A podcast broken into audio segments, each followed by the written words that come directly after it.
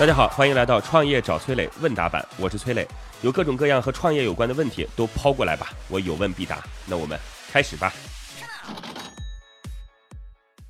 网友喵爸爸提问说：“磊哥你好，我是做高端宠物酒店的，主要是猫咪的寄养美容，目前生意不太好，客源主要是附近小区的住户，感觉这个生意地区的局限性比较大。”磊哥给些建议吧。我觉得这样，我就不给你出什么关于营销的主意了。这一点营销的主意，我觉得很多创业节目会这样说：哎呀，你去搞个比赛啊，对吧？你把小区里边的用户信息了解一下，在网上搞一个 H 五进行传播裂变啊，等等等等。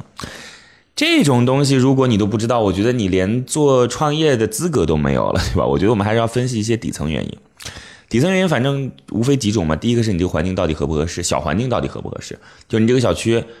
它目前是不是能够承受得了你这种高规格的服务，对吧？你说你是个高端的宠物酒店，如果这个小区本身在城市的平均房间房价线以下，那我觉得你可能选错了地儿。不过我觉得这可能性不太大吧。如果你要这样选择的话，那我也只能呵呵呵三声了，是吧？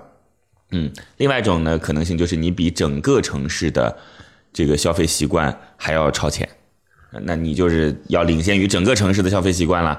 那怎么办呢？那这件事只有一个办法，就是降低一些这个成本，然后让自己的价格更便宜一些，是吧？可以减少一些服务等等。但是你坚信自己这个事儿是能做得下去的，我在这儿一定要给你一些鼓励啊！坚信能做得下去。我相信养过猫狗的人都应该去过宠物用品店、宠物这个寄养的这个酒店等等啊。呃，叫酒店的不多，应该都是宠物服务的门店吧？嗯，进去之后一定会。感觉到又脏又臭，有时候觉得把宠物放进去都觉得很很很很担心。但之前呢，我抱着朋友家的狗去了一家店，进去以后满满的香味儿，然后非常整洁，每个狗都有自己的一个小房间，还能放音乐。就当时我就觉得说，过去真是太多的这种宠物宠物服务的门店没有考虑过，就是这些爱猫猫狗狗的新的时尚的人群，他们的这种。切肤之痛了，看到那个店，我就觉得说贵三十块钱、五十块钱不是问题，就应该放在这儿。所以你一定有机会，好不好？祝您成功，无非是当好先驱，别当先烈，撑住，希望就在眼前。好，再见。好，在这里要告诉各位哦，各位可以加我的个人微信号八六六二幺幺八六六二幺幺，我自己组建了一个专门服务创业者的社群，叫乐客独角兽，这当中已经有一万多号创业者了。大家加入进来，有关创业的问题，我有问必答，希望能够帮助到各位哦。我的个人微信号是八六六二幺幺八六六二幺幺，等你来哦。听众高山提问说：“老师好，我刚刚拿下了一个二线城市的家用净水器总代理资质，请问除了和开发商、物业管理等这些单位合作之外，还有什么方法可以迅速的做大做强呢？”您问我说。这事儿怎么能够迅速做大？我其实得 不好意思啊，很直接的告诉您，这事儿可能还真没法迅速做大。嗯，饮水机市场是一个净水器市场，对，是一个非常红海的市场。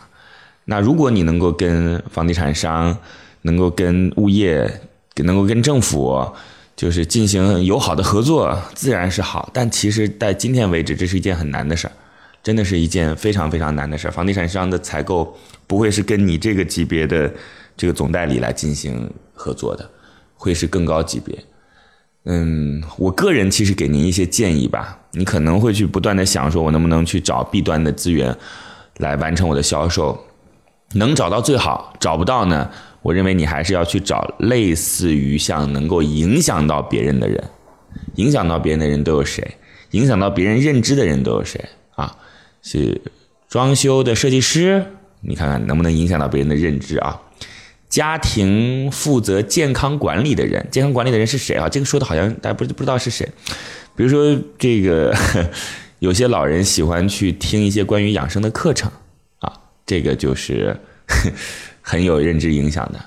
广场舞的领队，哇，这群阿姨在一块儿的时候就听那个领队的，或者是课外补习班的老师。因为孩子的认知在家里也很重要，就这些人其实是能够影响到家庭的决策者的，所以我就劝你，如果 B 端打不通，就想办法怎么让这些人能够成为你自己的手和脚吧。选择了个红海，挑战了个高难度游戏，祝您成功，谢谢。